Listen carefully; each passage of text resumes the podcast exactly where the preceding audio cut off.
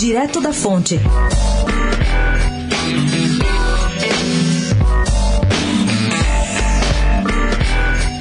O ex-deputado Bruno Araújo, presidente nacional do PSTB e aliado do governador João Dória, prestigiou a confraternização que o vice-presidente do PSL, Antônio Rueda, ofereceu na semana passada no Recife. Estavam lá Luciano Bivar, que comanda o ex-partido de Bolsonaro, e o advogado Ademar Rigueira. Rueda admite aproximação com o PSDB e diz que em 2020 está na porta. O neotucano Gustavo Bebiano, aliás, foi convidado, mas não pôde ir.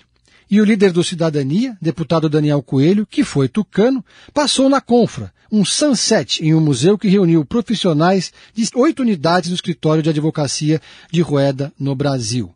O PSL segue namorando forte com o PSTB e até uma fusão entre os dois partidos não está descartada. Pedro Venceslau, especial para a Rádio Dourado, direto da fonte.